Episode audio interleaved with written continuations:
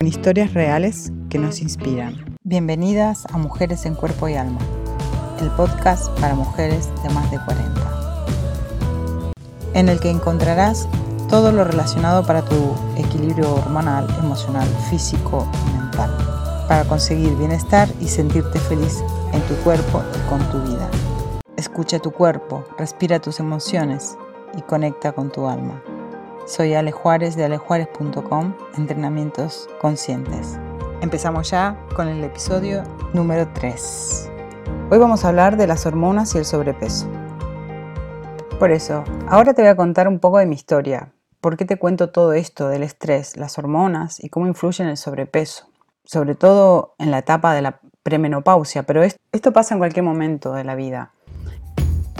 Después de haber vivido situaciones complicadas personales y laborales, abrí mi propio centro de entrenamiento personal y terapias corporales. Yo hasta ese momento no era consciente del estrés que tenía y ni siquiera de que ya tenía un poco más de 40 años. Trabajaba muchas horas y a veces no tenía tiempo ni para comer. Y como ya te conté que había sufrido trastornos alimenticios y que el tema de mi imagen corporal era muy importante para mí y para mi trabajo. De pronto me vi desbordada por las preocupaciones, el insomnio, las taquicardias, ataques de pánico, irritabilidad, ansiedad. Un día tuve un accidente y me lesioné la rodilla. Yo intenté seguir trabajando con muletas hasta que mi cuerpo hizo que me quedara parada y no pudiera moverme, porque se me lesionaron las dos rodillas. Esto hizo que engordara 20 kilos y que me invadieran muchas emociones, como el miedo, el rechazo, el asco, la rabia. Y cada día era peor. Mi cuerpo se había desequilibrado totalmente. Pero yo no quería soltar lo que me estaba creando el estrés crónico, el detonante, que en este caso era mi centro y bueno, en realidad la gestión que yo hice con mi centro, ¿no? Pero aparte de los síntomas que ya te nombré y de algunas emociones que sentía en ese momento, apareció otra vez la depresión. Me acostaba llorando, me despertaba sin ganas de hacer nada. Y cada vez que miraba mi cuerpo no me reconocía. Estaba cada día más inflamada, con mucha más retención de líquidos, grasa visceral. Y bueno, en realidad grasa en partes de mi cuerpo que jamás me hubiese imaginado que me iba a salir. Claro, a las dos semanas de la lesión se me empezó a ir la masa muscular. Y esto hizo que rápidamente me saliera más flacidez y más celulitis. Y por supuesto, obviamente más grasa. Cuando me miraba las rodillas no me las reconocía, estaban súper inflamadas por la lesión que, tenía y que, que todavía tengo, ¿no? Pero que ahora ya estoy muchísimo mejor. Y otra cosa que apareció fueron los dolores en articulaciones, que hacía que me costara más todavía caminar y moverme con normalidad. Claro, mi tiroides se había descompensado. Yo ya vivo con él desde hace más de 20 años, con Hashimoto.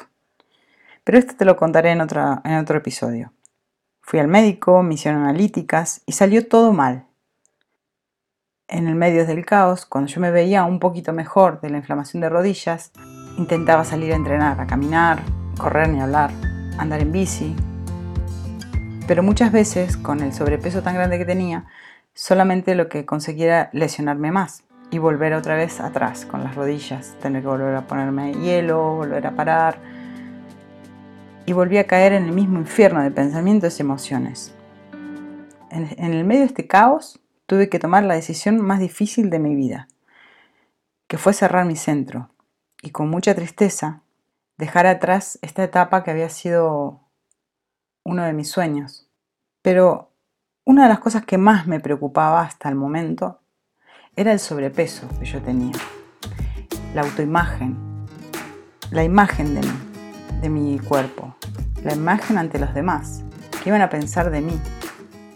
Entonces vinieron emociones de vergüenza, de mm, más asco, más rechazo, más aislamiento.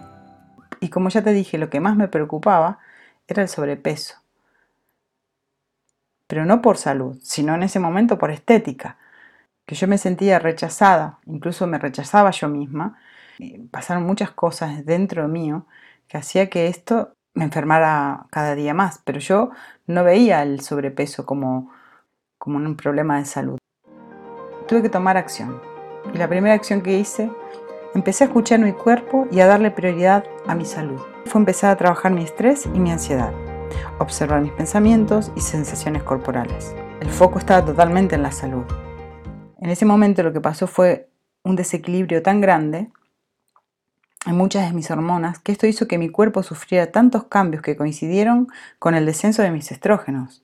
Entonces tuve que darme cuenta que ya el tema no era hacer un poquito de entrenamiento o no quería volver atrás, como había hecho en otra época de mi vida, no quería matarme en entrenamiento, primero porque no podía, mi cuerpo no me permitía volver a hacer esas locuras. Dejar de comer tampoco era la solución. Entonces tuve que buscar una forma de, empezar a, sanar, observar mis pensamientos, emociones, sensaciones corporales y poner la mirada hacia mí, hacia dentro de mí, hacia mi salud. Entonces lo que hice fue eh, tomar algunas decisiones y tuve que tomar decisiones muy drásticas. En el próximo episodio te contaré qué fue lo que hice. Y bueno, esta es una parte de mi historia, pero ahora te hablaré concretamente de lo que pasa en, nuestro cuerpo, internamente en nuestras hormonas, y así entenderás mejor lo que me pasó a mí y que tal vez te pueda estar pasando a ti y tú no lo sabes. Vamos allá.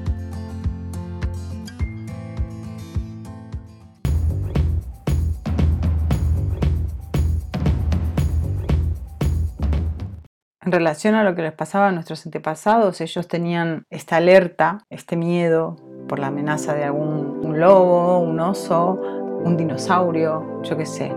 Pero hoy por hoy eh, esto se activa, el estrés se activa simplemente con situaciones de estrés que nos genere el tener problemas de finanzas, tener tu proyecto a medias, estar trabajando y que no te alcance el dinero, trabajar muchas horas, problemas con tu familia o tu pareja. Las personas que padecen la enfermedad de Cushing tienen el cortisol por las nubes todo el tiempo. Los efectos no son nada agradables. Obesidad abdominal, pérdida de masa muscular, hipertensión, osteoporosis, acné, infertilidad, impotencia, alopecia, diabetes, entre otras. La resistencia a la insulina, a los músculos y el hígado sirve para que no absorban glucosa y esta siga disponible circulando en la sangre para quemarla. Pero como no la consumes, los niveles altos de insulina constantes terminan produciendo diabetes.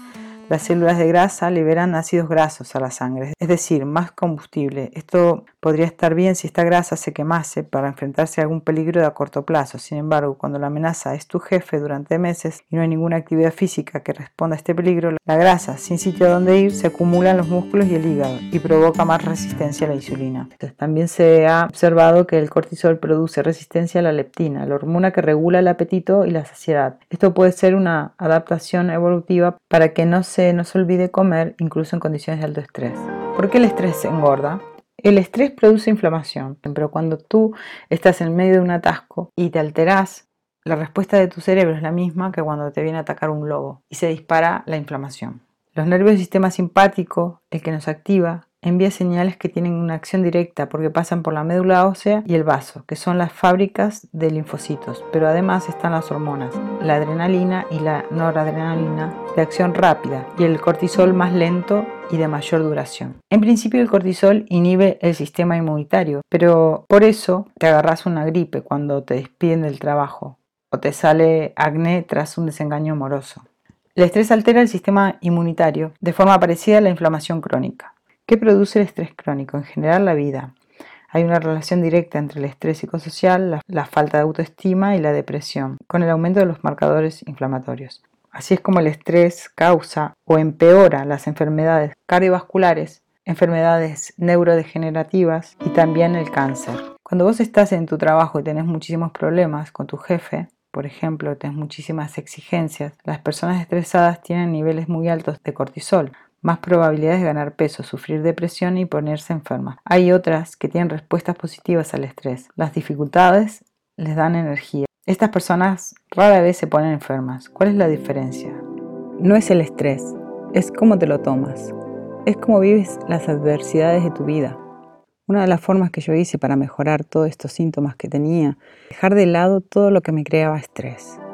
Hay cosas que no las puedes cambiar, hay situaciones externas a ti que son neutras, que no las podemos cambiar, pero sí podemos elegir la forma como queremos vivirla. Entonces, en el momento que tú pongas atención a tu cuerpo, vas a conseguir, aparte de reducir la inflamación, mejorar los dolores, equilibrar las hormonas, porque ya los cambios que vas a hacer son desde estar atenta a tu cuerpo, de poner atención adentro de ti, que va a hacer que todo se vaya equilibrando, incluido tu peso.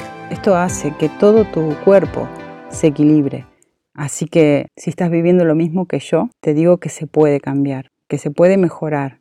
Es la única forma de poder conectar contigo, con tu esencia y conseguir desde ahí el equilibrio. Equilibrar tu estrés, tus hormonas, tus emociones y tu peso.